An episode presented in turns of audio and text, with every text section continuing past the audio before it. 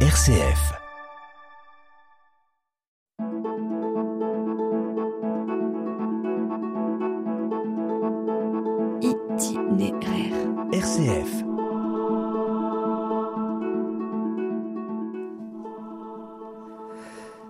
Bonjour à tous et à toutes et bienvenue pour cet itinéraire, celui d'un maître de conférence en informatique à l'Institut national de sciences appliquées, l'INSA du centre Val-de-Loire, rattaché au laboratoire d'informatique fondamentale et appliquée de Tours. C'est le père de deux petits garçons que leur avenir préoccupe beaucoup et que la crise climatique actuelle a amené à poser des gestes spectaculaires pour provoquer des changements rapides face à cette euh, réalité devenue incontestable. Euh, Hugo Raguet, bonjour. Bonjour. Hugo, euh, un mot peut-être accolé à votre engagement, c'est le mot conviction. Vos actions s'appuient et découlent d'une conviction profonde, c'est évident. Euh, quelle est cette conviction? Ah, C'est la conviction que effectivement on est face à une, une crise euh, écologique euh, sans précédent et que cette crise écologique elle est à la fois le résultat et la cause de crises sociales encore plus profondes et oui. que c'est toute la société humaine euh, qui est touchée, qui est en danger. Et donc, euh, qui et c'est et c'est une situation qui, euh, à votre avis, se dégrade de façon permanente? Ah, en tout cas, c'est un effet d'accumulation. Donc, euh, moins on s'occupe du problème et plus on est dans une situation délicate. Oui. Et elle se dégrade aussi parce que elle a des conséquences sociales sur les inégalités entre les oui. peuples, entre oui. les gens au sein des peuples, qui sont très profondes et qui nous mènent à un état de déstabilisation qui met en péril à peu près tout ce qu'on connaît et tout ce qu'on aime faire. Ça veut dire que certaines populations, certains peuples, certains pays sont encore plus menacés que d'autres. Ah ça malheureusement c'est une évidence. Euh, c'est l'une des constantes euh, qu'on ne rappelle peut-être pas assez quand on parle de la question. Mais les pays qui sont les plus vulnérables, qui seront les touchés en premier, qui seront les touchés le plus fortement, c'est aussi les pays qui sont le moins responsables de cette situation. Et ça, c'est l'un des facteurs, euh, quelque part, qui, qui est tellement flagrant, qui m'étonne sur le fait, sur notre, sur, sur notre inaction, notre incapacité à agir malgré cette injustice. Et, on pourrait, en ce sens, parler d'injustice climatique. Ah, complètement. Et, euh, injustice sociale avant d'être climatique, temps, oui. et, et, puis climatique maintenant. Oui. Et c'est c'est flagrant. Donc il y a, il y a effectivement cet, cet effet d'injustice. Après, c'est pas le seul facteur oui. qui nous donne ces sentiments d'urgence.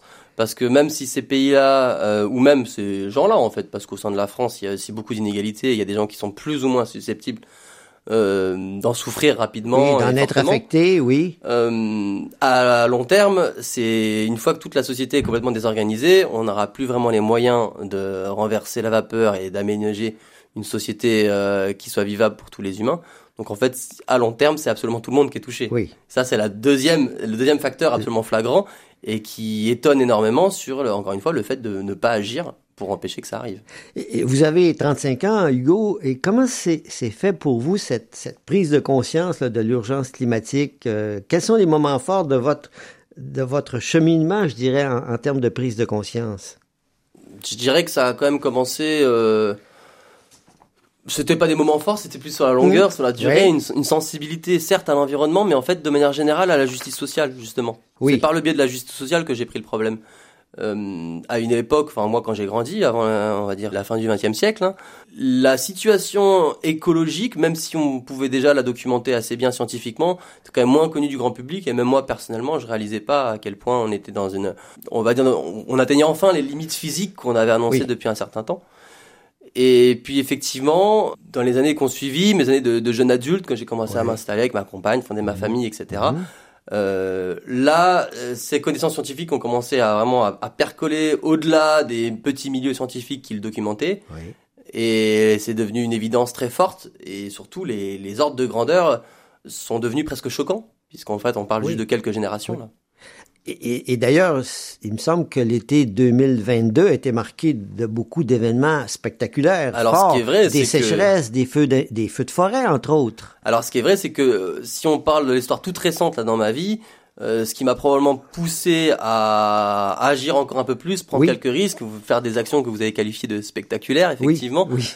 Euh, c'est plutôt l'actualité toute récente, puisque c'est vrai que cet été quelque part a été euh, emblématique de cette Oui. de, de ce paradoxe que je que je soulève depuis tout à l'heure, c'est-à-dire à la fois la gravité et l'intensité de la situation Oui. et à la fois notre incapacité totale d'y faire quoi que ce soit de significatif. Et je dis que c'est emblématique parce que vous l'avez cité, on a eu Oui. des incendies, des sécheresses, des des inondations, Des à l'étranger, on a eu enfin tout un tas de phénomènes météorologiques dont l'intensité et la fréquence un peu supérieure à la normale a été pour la première fois depuis toute l'histoire de l'humanité Oui. attribuée de façon presque unanime enfin au changement climatique causé par l'homme. Enfin, il y avait plus de voix sérieuses pour s'élever contre ce constat scientifique. Et ben malgré ça, Oui. il semblerait que personne n'ait pris la mesure du problème. Aucun, aucun politique, aucune entreprise, aucune. Il, a, il semble pas que la société soit prête, que ce soit dans les pays du nord économique ou des pays du sud économique, et entrepris quoi que ce soit de changement qui soit vraiment significatif et qui empêche la catastrophe vers laquelle on se dirige. Et pourtant, il y a des scientifiques qui ont, qui ont alerté. Euh, euh, il y a eu un appel de scientifiques concernant l'évolution des choses. Euh, Il y en a eu plusieurs, Plusieurs, et à même. plusieurs Oui, époques, avec oui. plus ou moins de certitude. Si, si je peux me permettre, hein, le tout premier scientifique qui a annoncé un peu ce qui est en train de nous arriver, en tout cas en ce qui concerne le changement climatique, je peux vous parler d'Arrhenius, c'était dans 1850, hein, qui a décrit l'effet de serre Ah oui. et qui a fait des prédictions, alors très grossières à l'époque. Hein, Il vous a dit, oh, ça peut nous, avec tout le charbon qu'on a euh, dans le sous-sol, si on brûle tout, on peut, ça nous, peut nous mener à plus 4, plus 5 degrés de réchauffement climatique.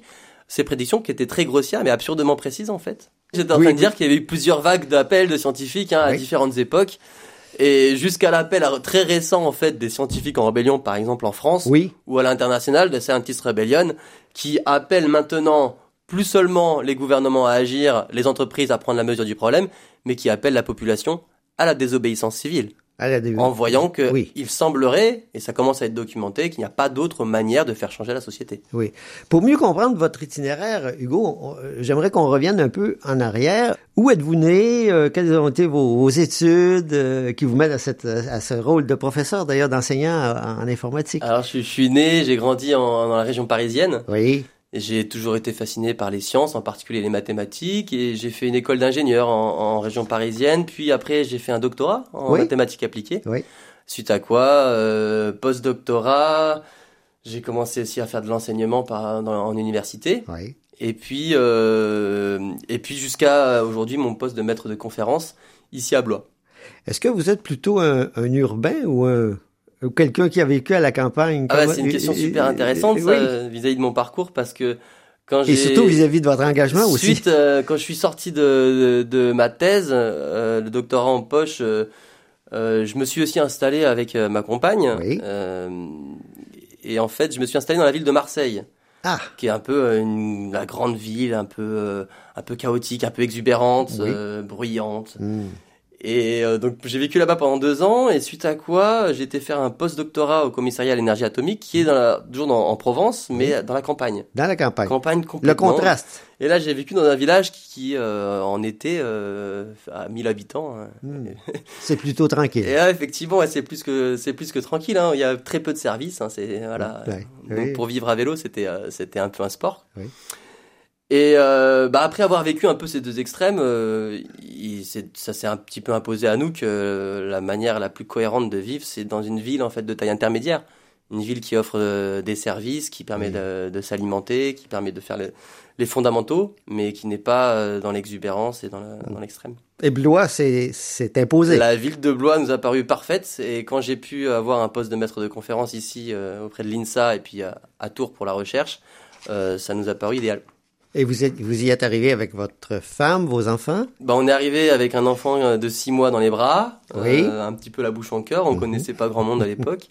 Et puis on s'est installé et ça s'est avéré un peu comme on l'attendait, quoi, une ville à taille humaine. Oui. On en est ravis et on compte vivre ici euh, autant qu'on le pourra. Et voilà.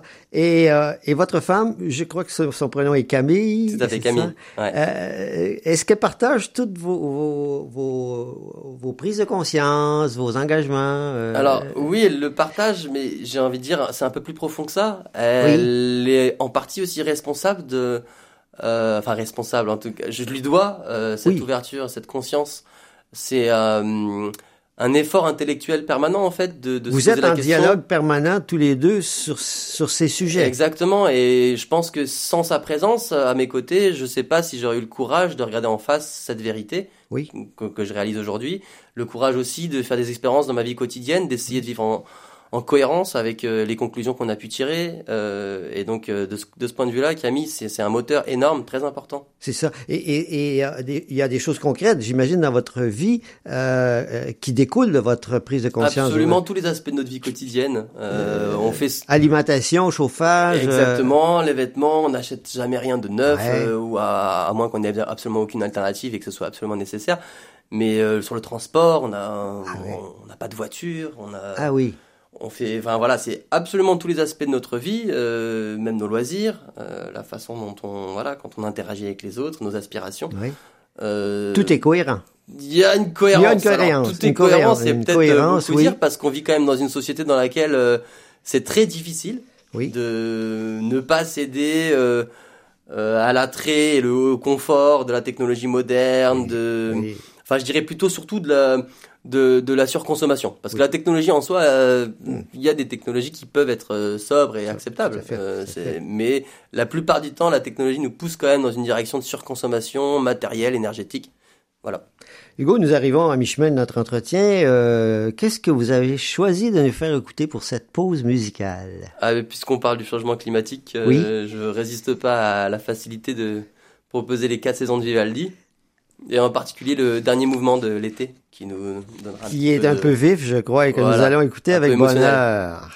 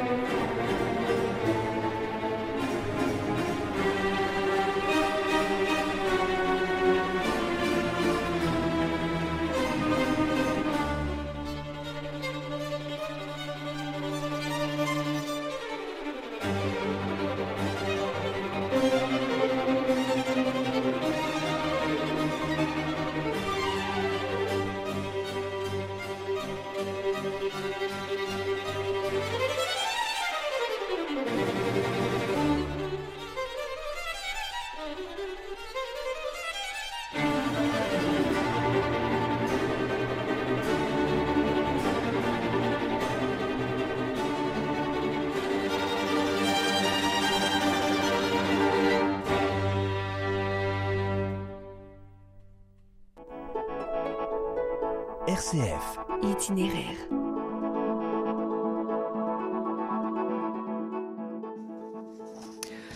Nous continuons notre entretien avec Hugo Raguet, maître de conférence à l'INSA et activiste du climat. Hugo, en 1978, euh, à l'université Harvard aux États-Unis, Alexandre Solzhenitsyn, que je considère comme un grand, un grand homme, hein, euh, a prononcé une conférence intitulée Le déclin du courage, euh, qu'il a devant les étudiants finissants de cette université. Et euh, il écrivait que ce, courage dont il est peut-être ce qui frappe le plus un, regard étranger dans l'Occident d'aujourd'hui, dans ce sens de la, rareté du courage. Il me semble que votre engagement implique une bonne dose de courage. Comment vous vivez ces choses parce que vous avez fait des actions jusqu'en Allemagne. Vous, la notion de courage et, et, en lien avec la prise de conscience globale de, du monde face à ce qui se passe. Ben, je, je, je, suis un peu flatté qu'on puisse qualifier mes actions de courageuses, oui. mais je, je, suis obligé de vous dire que moi je considère que ce que je fais c'est en fait le strict minimum. Ah oui. Et que des actions courageuses on va en avoir besoin. Oui. Et je sais pas si moi j'en suis capable. Oui. Il euh, faut quand même réaliser que moi j'ai un emploi, l'un des emplois les plus stables du monde, oui. le plus protégé encore aujourd'hui hein, en tant que fonctionnaire. J'ai un salaire, j'ai un statut social, j'ai des amis, j'ai une famille, oui. stabilité affective, euh, matérielle. Euh, la moindre des choses, effectivement, c'est de prendre quelques risques, passer, oui. donner un petit peu d'énergie, un petit peu de temps à cette cause.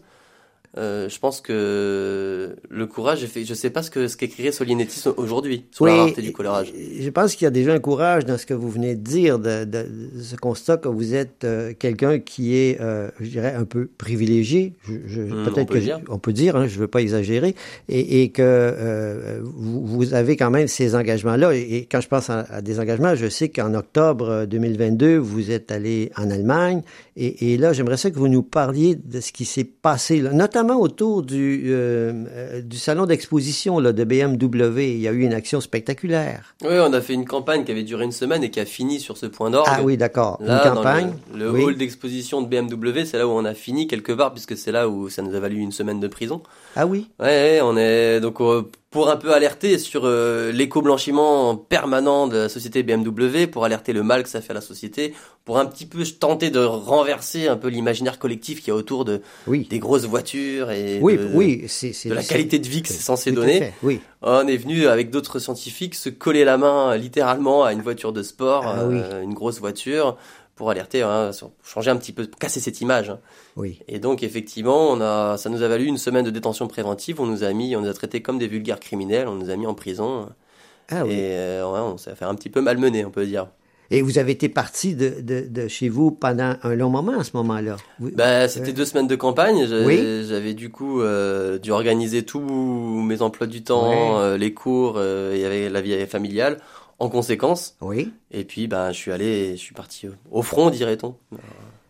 Et, et, ces actions, en fait, euh, Hugo, elles sont fondées sur des, des principes. Euh, je pense entre autres à, à l'Américain Henry David Thoreau qui a parlé beaucoup de désobéissance civile. Et j'ai l'impression aussi que c'est en lien ou, ou, ou, dans le même esprit que, que par exemple Gandhi ou, ou, Martin Luther King. Il y a énormément de, effectivement de grandes figures de la désobéissance civile, même oui. si en fait la désobéissance civile c'est quelque chose de mouvement, de, de, mouvant, qui dépend beaucoup de la configuration, des circonstances, qui est très difficile à, à définir vraiment qu'est-ce que c'est. Mais vous parliez de Thoreau qui, qui, qui, qui théorisait ça un petit peu en disant que la désobéissance civile c'est une attitude qui, qui dit que même si on considère que c'est bien de respecter la loi, ça doit pas euh, nous empêcher de remettre en question la loi quand c'est nécessaire, quand elle est plus adaptée à la situation. Ouais.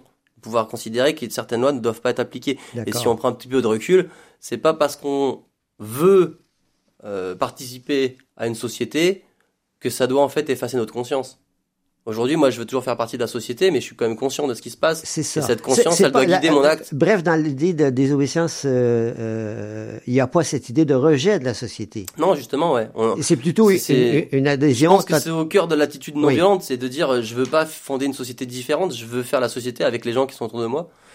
J'espère encore pouvoir le faire, je crois oui. que c'est encore possible. Oui. Et donc, euh, plutôt que de faire une scission totale et de passer à la violence et de devoir écraser les autres, oui. j'essaie de les convaincre sur des méthodes un petit peu alternatives. Alors, effectivement, par contre, perturbatrices. Hein, il s'agit de perturber oui. le quotidien oui. des gens pour, euh, pour un petit peu euh, empêcher ce qu'on appelle le business as usual, c'est-à-dire le quotidien dans lequel on a inconsciemment on reste dans les mêmes euh, dans les mêmes manières de faire et donc avec les mêmes conséquences.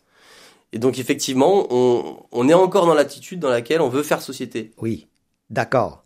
Et tout en maintenant cette pression pour, pour faire, faire prendre conscience finalement globalement euh, de, de, tout ce qui se passe. De, Exactement. Maintenant, je, dois, je me sens quand même obligé de rajouter que je suis pas complètement naïf et Oui. que il y a un degré de violence qui est nécessaire au changement social. Itinéraire, itinéraire, itinéraire. Itinéraire Nous abordons la dernière partie de cet euh, itinéraire avec Hugo Raguet, maître de conférence en informatique à l'INSA, père de deux petits garçons et qui participe depuis quelques mois à des actions coup de poing hein, en lien avec la crise euh, climatique actuelle. Euh, Hugo, le 9 février dernier, l'émission euh, Envoyé spécial a consacré un volet aux activités, aux activistes du climat. Où vous avez expliqué votre engagement et à un moment donné, vous avez dit, et cette phrase m'a beaucoup frappé, interpellé, si dix ans d'emprisonnement permettent à mes enfants de vivre plus longtemps sur une planète saine, je signe. Cette, cette affir- affirmation, et, c'est la, raison pour laquelle je vous posais tout à l'heure la question sur le courage, m'a semblé très courageuse. Euh, elle met, semble-t-il, en lien votre citoyenneté universelle et votre euh, paternité et peut-être davantage votre vie euh, affective, émotive. euh, comment vous réagissez à cette, à Il y a- cette il y a idée? tout un tas de choses hein, qui peuvent nous pousser à s'engager et à prendre des risques. Euh, pour n'importe qui, ce qui est valable pour n'importe qui, c'est juste le sentiment déjà de, de faire partie de quelque chose qui nous dépasse. Oui, Hein, euh, L'amour pour ce que c'est que l'humanité, pour ce Oui. que c'est que les arts, la science, euh, je sais pas moi. On a tous quelque chose en quoi Oui. on croit, qu'on aime qui et qu'on voudrait, qu'on voudrait qu'il perdure même après notre mort. Oui, Et puis quand il s'agit de parler des enfants, là Oui. on passe du spirituel au presque viscéral. Et là pour les enfants, là, ça devient quelque chose de presque animal. Et effectivement, l'angoisse, Oui. la fureur qui sort de l'idée qu'on met mes enfants en danger, alors qu'on pourrait faire autrement, Oui. alors même qu'on pourrait faire autrement, ça, là, ça me, ça- effectivement, c'est un moteur aussi très très fort. c'est un moteur très fort. Oui, c'est ce que j'ai j'ai effectivement senti dans votre affirmation quand vous avez prononcé cette phrase. Je me suis dit, mais euh, c'est vraiment cette idée que, que que la transmission, que ceux qui viendront après puissent éviter de vivre ce qu'on entrevoit comme étant le pire qui est à venir. Ah, bien sûr. Moi, je... Moi mon, mon angoisse, si j'essaie de la résumer en quelques mots, c'est l'idée que j'apprends en ce moment à mes enfants à aimer la vie, à aimer des choses avec moi, Oui, et de me dire que eux seront peut-être les témoins de la destruction de ce que je leur ai appris à aimer. En fait, ça me dégoûte complètement, ça me, Oui. ça me révolte, c'est c'est un sentiment de gaspillage absolu.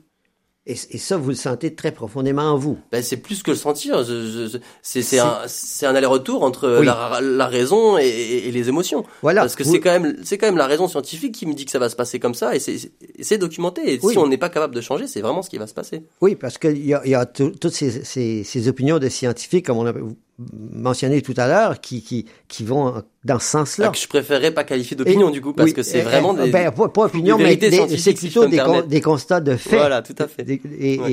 et, et, et cette idée que le pire est à venir. On, on a cette sensation. Euh, Ouais, c'est encore une fois un- plus qu'une sensation. oui, Euh, oui, oui, oui, tout à fait. Cette, cette, cette presque évidence, on peut dire. Ouais, oui, oui, oui, oui.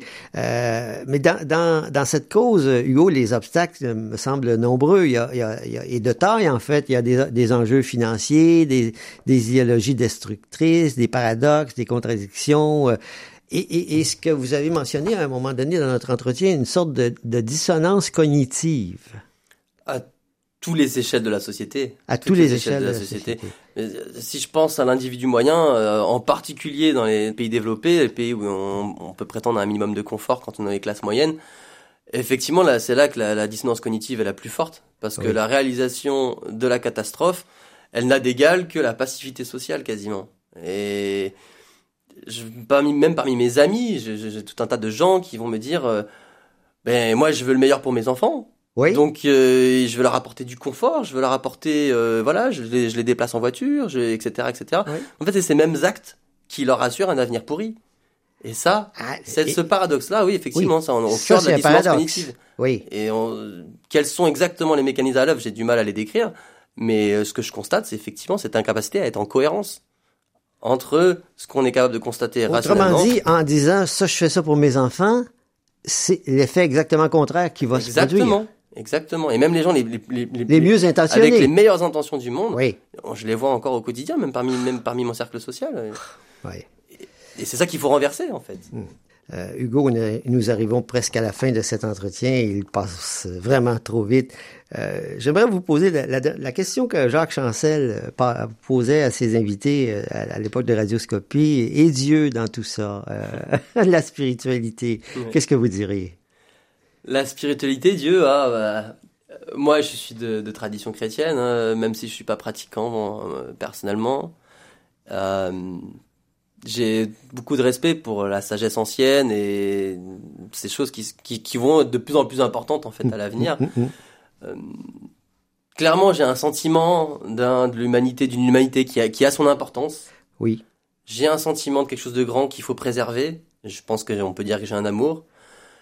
Euh, au-delà de ça, je voudrais quand même souligner que ce qu'on est en train de vivre, c'est pas une punition divine parce que justement cette humanité, elle a pas cette autodétermination à elle-même s'infliger cette punition divine. Non, on est en train de s'infliger ça tout seul. Mm. Et je pense que c'est à nous de prendre en main notre destin et de l'assumer comme tel. Rappelons que notre invité était Hugo Raguet, maître de conférences en informatique à l'INSA du Centre Val-de-Loire, activiste du climat engagé pour permettre, entre autres, et c'est euh, un peu la fin de ce que vous venez de dire, euh, Hugo, pour permettre à ses enfants de vivre plus tard sur une planète saine. Hugo Raguet, merci et bonne continuation. Je vous remercie.